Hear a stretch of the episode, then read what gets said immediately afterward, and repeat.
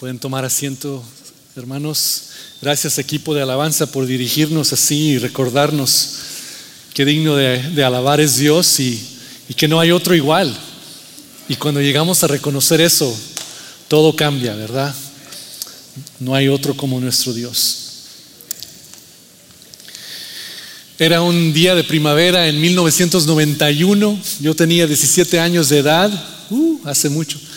Ah, que después de la escuela era mi último año de high school y después de la escuela llegué a nuestro apartamento en El Paso, Texas y yo estaba teniendo un muy buen año, yo disfrutando la vida, este, todo bien, ¿verdad? Ah, tenía un muy, buen año en términos académicos y en términos de deportes, me, gustaba jugar básquetbol, estaba en, el equipo de básquet, estaba yo involucrado en el grupo de jóvenes, en el liderazgo, todo iba muy bien.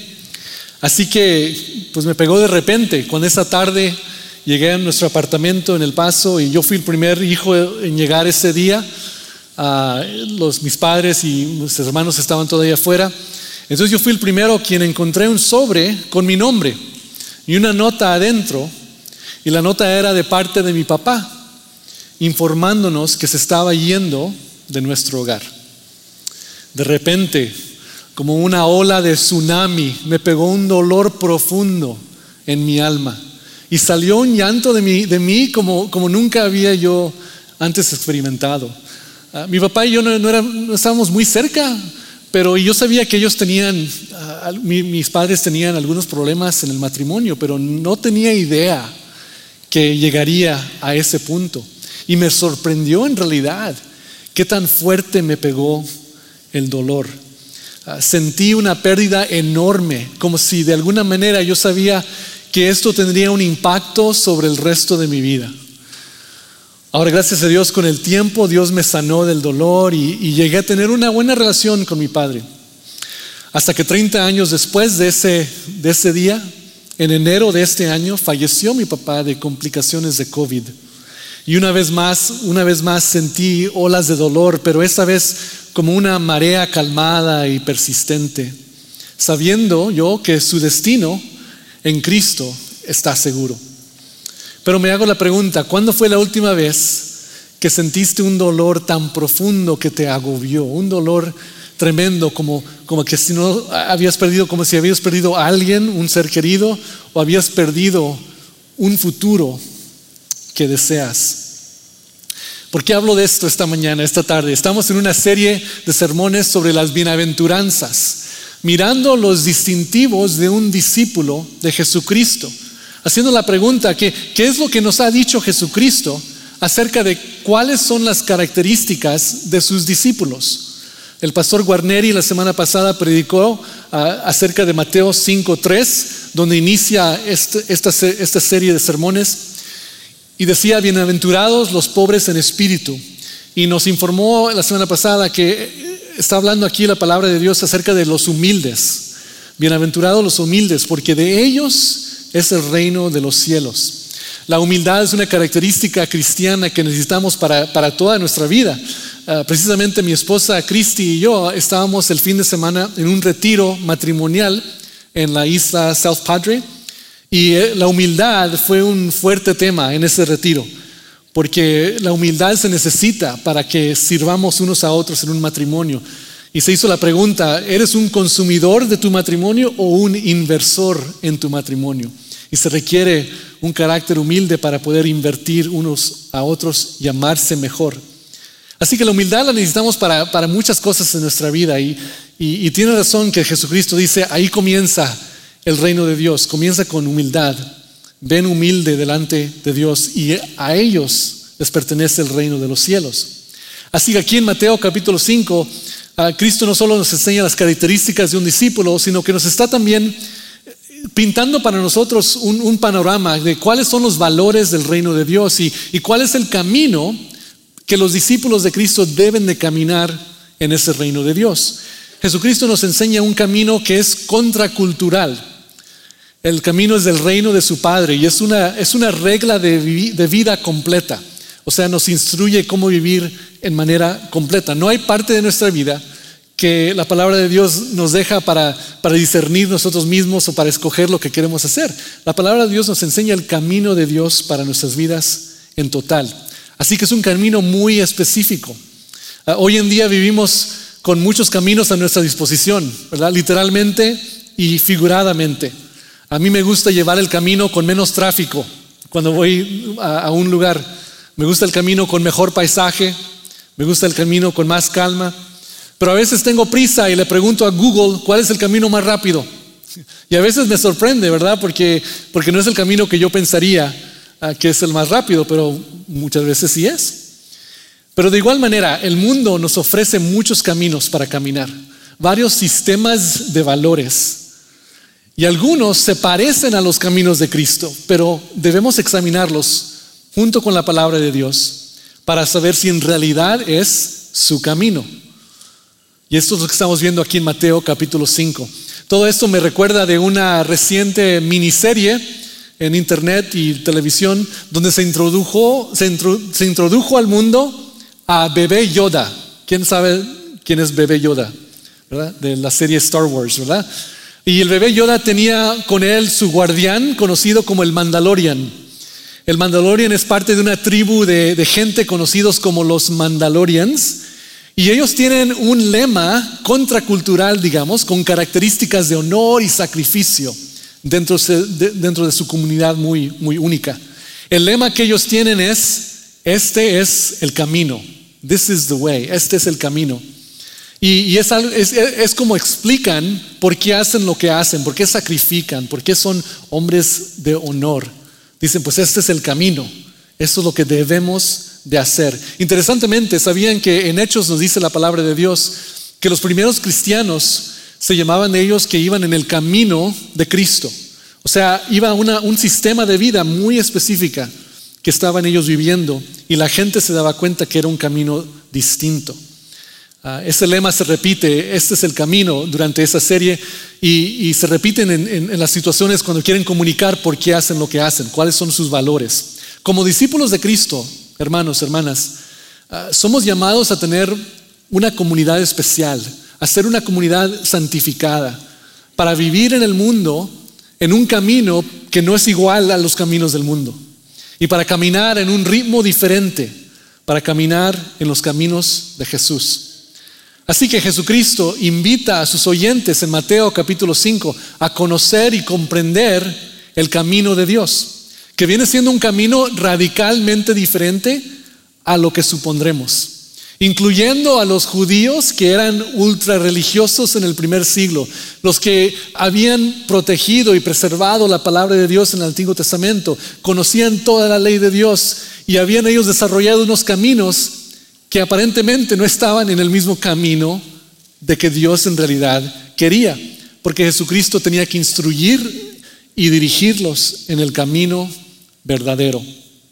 Así que si hasta los religiosos se confundieron, imagínense a los que no, los que no estudiaban la palabra de Dios. Y si es y ese es un peligro que sufrieron en el primer siglo, es un peligro que podemos sufrir también en el siglo XXI. Si no conocemos los caminos de Dios, si pensamos que nuestros caminos son, pues son los, los que yo siempre aprendí y, es un camino religioso, pero en realidad pueden estar muy lejos del camino de Cristo. Ah, qué sorprendidos nos quedaríamos, ¿verdad? Si, si llegara a corregirnos el Hijo de Dios y decir, no, ese camino que tú pensabas era el correcto, no es. Mira la palabra de Dios, mira lo que dice, mira el corazón de Dios. Así que esta es la, la escena en donde entra Jesucristo aquí en Mateo capítulo 5. Y, el camino de Jesús para sus discípulos inicia en versículo 3 con la humildad. Pero hoy veremos el versículo 4, veremos el siguiente distintivo de este camino para un discípulo de Jesús. Mateo 5:4 dice así: Bienaventurados los que lloran, porque ellos recibirán consolación. Mi primera reacción al ver este pasaje es, pues, ¿qué hay, ¿qué hay tan especial en este mensaje? ¿Que no lloran todos? Discípulos o no, cristianos o no, pues todos lloran, ¿verdad? ¿Y que no son todos consolados de alguna manera u otra? La humildad como una virtud cristiana tiene sentido para mí, pero el llanto, ¿cómo puede ser eso un distintivo de un discípulo? ¿Qué hay de bendición en eso? Yo veo algunas respuestas en las escrituras que quiero compartir con ustedes esta tarde. Primero vemos que Jesucristo nos ofrece una esperanza real, una esperanza real, sólida. La palabra bienaventurado en el griego es la palabra original makarioi, y la palabra makarioi significa que Jesucristo declara un estado o condición permanente sobre nuestras vidas. No es simplemente un sentimiento personal que uno tiene de sí mismo. Ah, me siento bendecido hoy o no me siento bendecido eh, esta vez. No, Jesucristo nos declara, estás en una condición de estar bendecido. Él nos declara, Él es el que nos da esa bendición. No es algo que podemos crear dentro de nosotros mismos. Algunas traducciones de la Biblia aquí dicen que afortunados son o dichosos son, pero esta palabra bienaventurado indica algo más seguro, más sólido.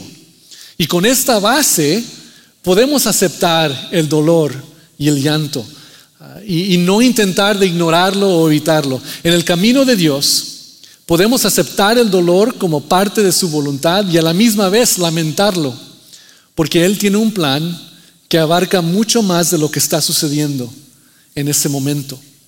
Claro, como seres humanos preferimos no sufrir, ¿verdad? ¿Quién, quiere sufrir? ¿Quién quiere llorar? ¿Quién se despertó esta mañana diciendo, ay, ojalá y tenga una experiencia hoy que me cause llorar? Nadie, nadie pide eso, ¿verdad? En, en las oraciones de la mañana. Nuestra preferencia humana sería que Jesucristo hubiera dicho algo así. Bienaventurados los que escapan del sufrimiento. Ah, bueno, eso sí, digo amén, aleluya. Yo quiero escapar del sufrimiento. Entonces sí seré bienaventurado. Bueno, ese es el camino budista posiblemente, budista, no bautista, budista, pero no es el camino de Cristo. ¿Por qué? Porque Jesús reconoce algo muy importante. Él, él, reconoce que el pecado ha quebrantado nuestras vidas, ha quebrantado nuestro mundo y existe el pecado en nuestro mundo y tiene un afecto negativo por completo. Ese, impacta todo, toda nuestra vida. Entonces Jesucristo nos ofrece una promesa que es más profunda que un escape. Él nos dice, sí, vas a llorar, vas a tener tiempos difíciles, clamarás a Dios y cuando eso suceda en tu vida, recibirás consuelo. El camino de Cristo nos ofrece una esperanza real, no una fantasía, sino que dice, van a sufrir hermanos, pero cuando sufran van a encontrar una esperanza real. Ah, esta promesa de esperanza es para quién? Para los que lloran y claman a Dios. Cuando Jesús nos dice que eres bendecido al llorar, no se refiere a todas las cosas que nos hacen tristes, ¿verdad? Como cuando pierde nuestro equipo favorito. Bueno, a eso no se refiere Jesucristo en este momento. O cuando alguien se come la comida que guardaste en el refrigerador anoche y abres el refrigerador el siguiente día y ya no está ahí. Ay, qué tristeza. A esto no se refiere Cristo a estos tipos de, de tristeza, ¿verdad? De todas las cosas que nos hacen tristes. Él se refiere específicamente a una pérdida significante. Cuando sentimos que algún ser amado o algo de gran valor ha sido arrancado de nuestras almas. Puede ser una de dos cosas mayormente, ¿verdad? Puede ser la muerte de un ser querido. La muerte de un ser querido puede ser uno de esos, esos dolores profundos, una pérdida significante.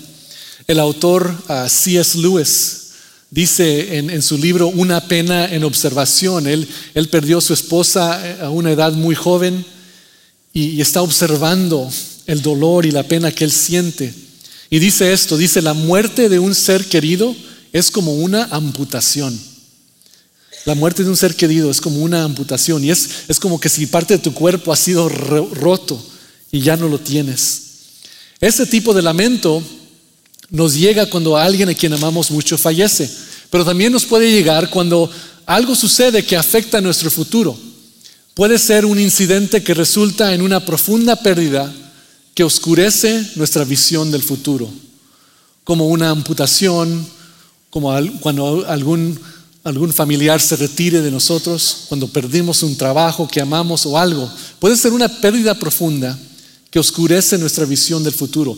A esto se refiere Cristo cuando dice, bienaventurados los que lloran. Ah, hay un ejemplo que, aprendí hace poco de un hombre que experimentó esta situación.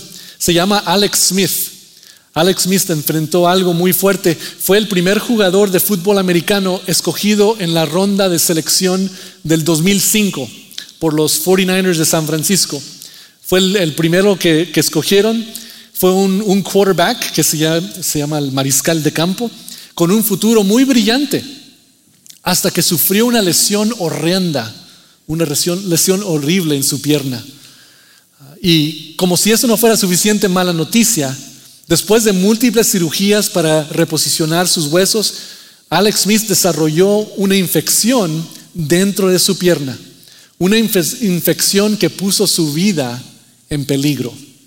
Y para salvarle la vida, lo más probable de lo que tenían que hacer es hacer una, amputación de su rodilla para abajo.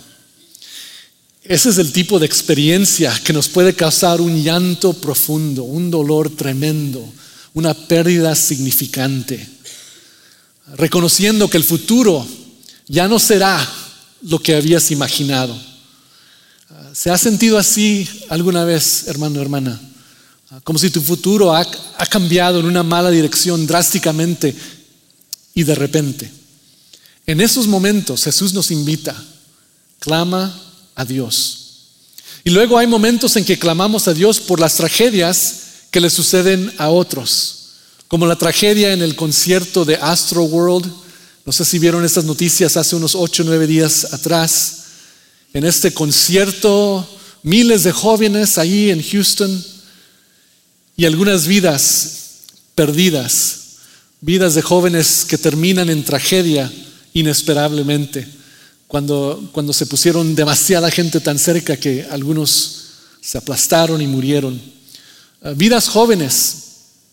Y lloramos, lloramos por la ausencia repentina de, de un ser humano, ¿verdad? Y quedamos afligidos por el futuro de una vida terrestre que se ha perdido por siempre. Estos jóvenes ya no verán, o los padres de estos jóvenes, los parientes ya no verán su graduación, no verán su boda, no verán su primer bebé, no estarán en las reuniones festivas. Y hay tanto, tanto más que se ha perdido de repente. Sueños y anhelos que ahora ya no serán posibles. ¿Y por qué hablamos de esto, hermanos? ¿Qué no venimos a la iglesia para animarlos? Todo esto es muy pesado. Yo no quise, en realidad, en verdad, yo no quise meditar en este tema esta semana. Cuando vi lo que me tocó predicar, dije, ay, esto va a estar difícil. Ah, así que me pregunté, Ah, me pregunté, pues, ¿por qué menciona esto Jesús? ¿Por qué lo dice aquí tan temprano en su ministerio público? ¿Que no quiere que la gente se alegre, se anime, se emocione por su mensaje? Ah, ¿O acaso quiere Jesucristo que la gente corra al otro lado al oír su mensaje? Ah, ¿Que no quiere que la gente le siga con gozo y no que tenga causa para huir? Pero Jesucristo dice, bienaventurados los que lloran y me hago la pregunta, bueno, pero ¿cómo es esto parte de las buenas nuevas? La respuesta que encontré es que Jesucristo quiere que sepamos, que sepamos algo muy, muy importante, que Él se atreve a entrar en lo más profundo de nuestra existencia humana, a lo más oscuro de nuestro corazón, a los tiempos más difíciles, en donde se encuentran nuestras necesidades más grandes dentro de nuestras preguntas más frustrantes y nuestras circunstancias más inexplicables. Porque todos vamos a tener esos momentos. Si no lo han pasado, lo van a pasar. Donde llegan preguntas que no hay respuesta. Un porqué que te deja simplemente con dolor y sentido frustrado y, y sin saber qué sigue. Y en estas circunstancias Jesucristo nos dice, Allí en esos momentos nos dice, ahí te encontraré, allí estaré contigo y ahí te bendeciré. Jesucristo nos acompaña en esos momentos difíciles y nos promete algo más que pronto veremos. Pero primero vemos que Jesucristo nos invita a aceptar nuestras pérdidas y lamentos, a llorar y clamar a Dios. Estas son expresiones saludables de nuestra fe cristiana. En el Antiguo Testamento el pueblo de Israel lloró y clamó a Dios cuando fueron invadidos y esparcidos. Eh, el, el Esdras, Esdras lloró y clamó a Dios, el profeta, por los pecados de su pueblo. Nehemías lloró y clamó a Dios cuando oyó que Jerusalén estaba en ruinas. Y cuando líderes de Israel como, como Jacob, como Samuel, como Moisés murieron, la nación lloró por largo tiempo. Eh, es posible que alguien le ha dicho, si tienes fe no debes llorar. ¿Por qué? O el otro extremo que, no, pues sufrir más es ser mejor cristiano. Eh, ninguno de esos extremos es saludable ni, ni son de Cristo. Pero mientras Dios nos permite, él, él nos permite ser honestos con nuestro dolor. Y también nos instruye a llorar en una manera no como los paganos, los que no tienen la esperanza que Dios ofrece. Miren lo que dice el apóstol Pablo. En 1 Tesalonicenses 4:13 dice así, hermanos, no queremos que ignoren lo que va a pasar con los que ya han muerto, para que no se entristezcan como esos otros que no tienen esperanza. Cuando alguien fallece en Cristo, un ser amado fallece en Cristo, sabemos que tenemos una esperanza que el mundo no tiene sin Cristo. Así que somos llamados a, llorar con una perspectiva diferente a la del mundo. ¿Pero por qué? Jesucristo mismo nos da la razón por la cual somos bienaventurados como discípulos que lloran. Él nos dice, porque recibirán consolación. Ahora, recibir consolación, pues para mí es como causa y efecto. Bueno, si alguien llora, lo vamos a consolar. Otra vez busco, ¿por qué, es, ¿qué hay de especial en este mensaje? ¿Qué es lo que nos está diciendo Jesucristo? Que en realidad es algo especial y diferente. Pues miren, la palabra consolación en, en el latín original, una palabra es confortare y significa fortalecer grandemente. Consolación significa fortalecer grandemente. No es simplemente un consuelo sencillo, así, ay, está bien, no llores, sin tener razón, sin dar razón por, por qué no llorar o, o sin continuar, o continuando con un vacío y dolor sin fin cuando alguien dice, no, no llores, está bien. Pues ¿por qué? ¿Por qué va a estar bien? Ese no es el tipo de consuelo que nos promete Dios. Al contrario, Jesucristo nos ofrece un consuelo real, un consuelo sólido, que en realidad llena nuestros corazones con promesas sólidas. Ah, esa fue la respuesta a mi pregunta, ¿cuál es el distintivo de llorar como un cristiano? Y esa respuesta está firmemente puesta en la presencia de Jesús. Lo que Él hace en nuestra vida cuando lloramos, cuando invitamos y clamamos a Él y le invitamos que entre en nuestro dolor. Ah, Él nos da una esperanza real, una fuerza que no podemos tener aparte de Él. Y, está firmemente en la presencia de, de Jesucristo y de lo que Él hace y de lo que nos promete cuando lloramos. Porque nos dice que serás bendecido, serás consolado. ¿Y qué significa ser consolado? Significa ser fortalecido grandemente. ¿Pero cómo? Aquí vemos tres maneras en cómo somos fortalecidos grandemente. En primer lugar, por medio de la presencia de Dios que nos ofrece perdón y redención. Por medio de la presencia de Dios que nos ofrece perdón y redención. Más que todo tenemos la presencia de Dios con nosotros. Isaías 41:10 dice así, así que no temas porque yo estoy contigo. No te angusties porque yo soy tu Dios. Te fortaleceré y te ayudaré. Te sostendré con mi diestra victoriosa. Yo, yo no recuerdo eh, todo lo que sucedió inmediatamente después de que encontré la nota de mi papá que se iba de la casa. Recuerdo mi angustia, recuerdo mi dolor, recuerdo mi llanto, pero nada más. Pero lo que sí sé es que al ver atrás a todos esos años, he visto esta promesa que Dios me fortaleció. No sé exactamente cómo, pero yo tenía amigos en la iglesia, después me dio otros mentores, otros hermanos que, que fueron como mentores para mí. Dios me fortaleció en muchas maneras. No me dejó caer, no me dejó en mi dolor, sino que me dio un gran consuelo, una gran, un gran fortalecimiento para poder vivir mi vida después de ese dolor tan grande. Eso es lo que nos promete Dios, su presencia. Y su presencia nos trae perdón y redención. ¿Por qué necesitamos redención? Porque somos pecadores, ¿verdad? Necesitamos el perdón de Dios. El, eh, pecado de Dios nos separa de Él y debemos de lamentar eso.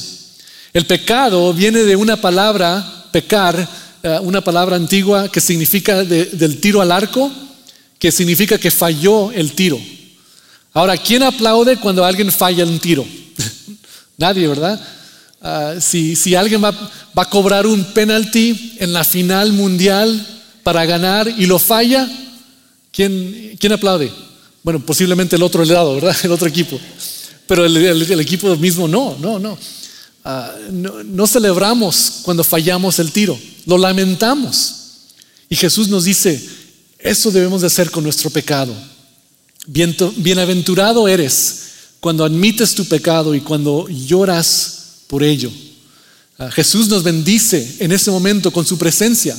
Y es lo mejor que podemos tener como seres humanos, quienes somos pecadores, y, pero sabemos que no tenemos que mantenernos bajo, el, bajo el juicio propio, ¿verdad? Sino que podemos recibir el perdón de Jesucristo. Y porque también cuando somos débiles, Él nos da la fuerza de Dios por su presencia. Cuando nos sentimos quebrantados, Él nos da perdón y restauración por medio de su presencia. Cuando tenemos pérdidas profundas, cuando tenemos pérdidas profundas, Él nos da su redención por su presencia.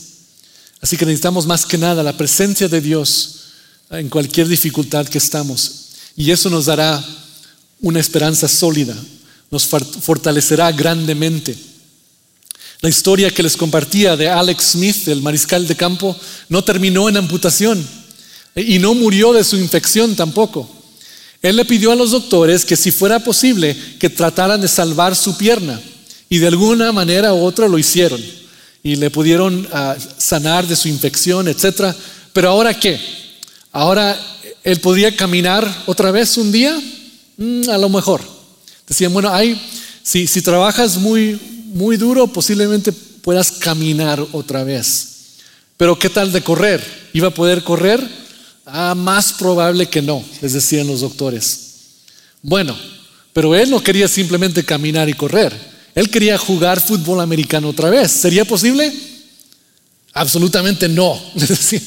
Ni pienses ni sueñes de eso. Pero lo interesante de este carácter, Alex Smith, es que él no se refiere a sí mismo como un futbolero que cree en Dios. Él se refiere a sí mismo como un hijo de Dios que de casualidad es futbolero. Así que él cree en un camino diferente, él, cree en un reino de Dios y el camino de Cristo es su prioridad. Y la cosa que sabemos es, que Dios puede hacer un camino nuevo donde no se ve otro camino. En el año 2019, Smith recibió permiso para visitar a un centro de rehabilitación y este centro eh, es un centro muy especial porque es dedicado a los soldados de las Fuerzas Armadas, de las Fuerzas Especiales de los Estados Unidos. Y es un lugar donde no aceptan que no se puede y empujan a los límites de lo que piensa uno, de lo que es posible. Me encanta cómo se llama este lugar, se llama el Centro para los Intrépidos, para los que quieren hacer lo que el mundo les dice es imposible donde no importa lo que has perdido, lo que has sufrido, puedes soñar otra vez y perseguir tu sueño. Debería ser el cristianismo un centro para los intrépidos, ¿verdad? Porque podemos soñar, podemos esperar en un futuro que para nosotros humanamente se ve oscuro y se ve imposible, se ve difícil, pero para Dios Él ve un futuro totalmente diferente. Él ve un futuro bueno para nosotros. Y para Smith era precisamente el lugar adecuado. Por 20 meses trabajó en esa rehabilitación y después recibió permiso, no solo para caminar, no solo para correr, sino para regresar a la NFL, al, fútbol americano nivel más alto. Y no solo jugó, sino que dirigió a su equipo de Washington a cinco, cinco juegos ganados contra solo un perdido y avanzaron a la siguiente ronda de ganadores. Smith fue fortalecido grandemente después de un breve tiempo de llanto y dolor.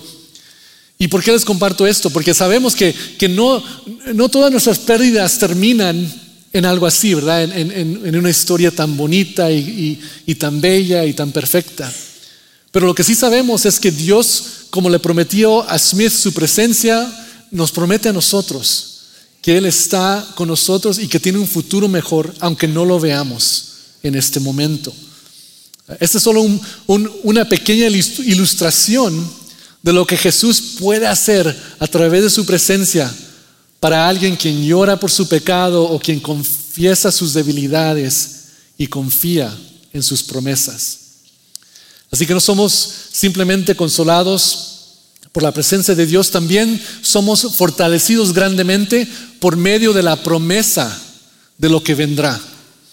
Jesús nos consuela con la verdad que nuestro llanto es temporario, nuestras pérdidas en Cristo no son finales y que toda cosa buena será restaurada en el reino de Dios que viene.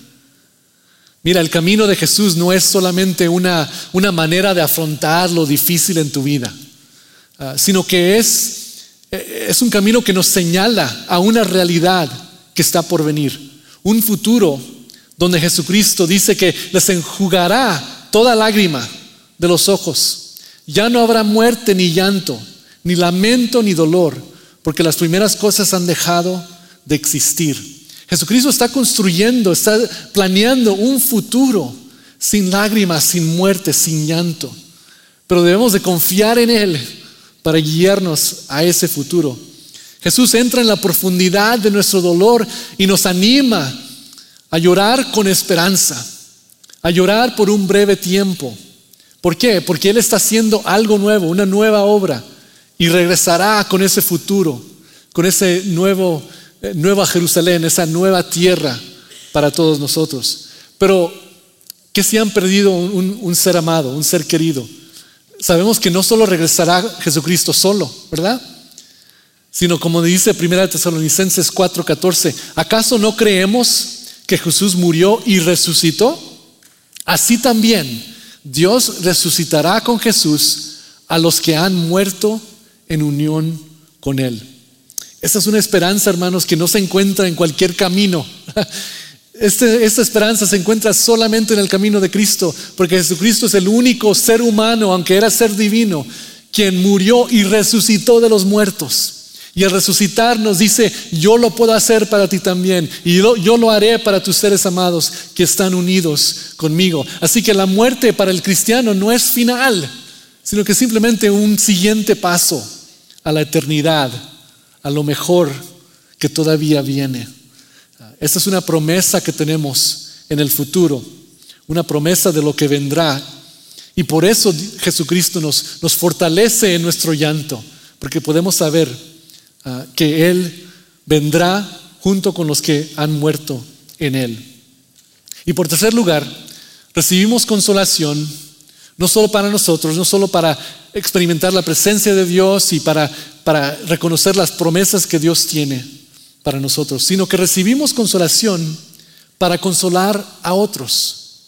En 2 de Corintios 1, versículos 3 al 5 dice así: Alabado sea el Dios y Padre de nuestro Señor Jesucristo, Padre misericordioso y Dios de toda consolación, quien nos consuela en todas nuestras tribulaciones, para que con el mismo consuelo que de Dios hemos recibido, también nosotros podamos consolar a todos los que sufren. Pues así como participamos, abundantemente en los sufrimientos de Cristo, así también por medio de Él tenemos abundante consuelo. Consuelo que nos fortalece grandemente. No es solo para nosotros, sino que es dado en abundancia para poder compartir con otros. Que no se nos olvide, hermanos, que quede bien claro que una de las razones por qué lloramos como discípulos, porque sufrimos pérdidas en nuestras vidas como discípulos de Jesús, es para que recibamos su consuelo y luego seamos las manos y los pies de Jesucristo, para que seamos sus, brazos para abrazar y consolar a otros de la misma manera en la que Él nos ha consolado. Así que Mateo 5:4 dice, bienaventurados los que lloran, porque ellos recibirán consolación. Jesucristo nos promete que te encontrará en tu momento de lamento y dolor y te ofrecerá fortaleza y esperanza mucho más allá de lo que te puedes imaginar. Si has sido consolado así, de esta manera, busca, busca a esas personas alrededor de ti que también lo necesitan y ofréceles el camino de Jesús. Y posiblemente, hermanos, en los siguientes días o semanas o años van a llegar unas tormentas, unas tormentas fuertes en su vida. Van a sufrir pérdidas. Y en ese momento, agárrense de, de la promesa de Jesús, quien dice, serás bendecido en este momento por mi presencia, por mi promesa y por mi poder y te fortaleceré grandemente. Vamos a orar. Dios y Padre, te damos gracias por este mensaje. Señor, al principio vemos y, nos preguntamos por qué estás hablando del dolor, del llanto, cómo es que podemos ser bienaventurados en esas situaciones. Pero Dios, tú eres tan bueno y reconoces nuestra realidad, nuestro quebrantamiento en este mundo en que vivimos. Cuando tantas cosas van mal, cuando tantas veces podemos perder algo que tiene gran significado para nosotros. Así que el llanto es normal para la humanidad, pero gracias Señor que para el discípulo el llanto es una oportunidad, una oportunidad de, de tener tu presencia en una manera tan cerca, en una manera tan real, en una manera que nos, que nos fortalece grandemente. Gracias Padre por lo que has hecho en nuestras vidas. Todos nosotros, muchos de nosotros tenemos testimonio de cómo nos has fortalecido, cómo nos has consolado. Y te damos gracias por eso, Señor. Y pedimos a que los hermanos que posiblemente ahora están en este momento difícil, que tú les consueles, Señor, con esta fortaleza grande. Que tu promesa de, un mejor futuro sea algo que puedan ah, confiar completamente en ti. Y Señor, ayúdanos a, ver alrededor de nosotros para ver quiénes más nosotros podemos consolar con esta consolación tan grande y tan fuerte que tú nos has dado. Señor, gracias por tu amor. Gracias porque nos amas y entras a nuestro dolor con tu bendición, con tu poder, con tus promesas. Gracias porque eres tan grande, tan bueno y tu presencia está firmemente con nosotros. Ahora, hermanos, vamos a tener un poco de tiempo de, reflejar en, lo que el Señor les ha puesto en su corazón esta tarde ah, durante este canto. Si gustan orar, si gustan pasar aquí al frente a tener un, tiempo de oración, si necesitan entregar su, dolor a alguien, no lo hagan solo, no lo lleven solo, tráiganlo a los pies de Jesucristo ah, y dejen que, que su iglesia ore por usted.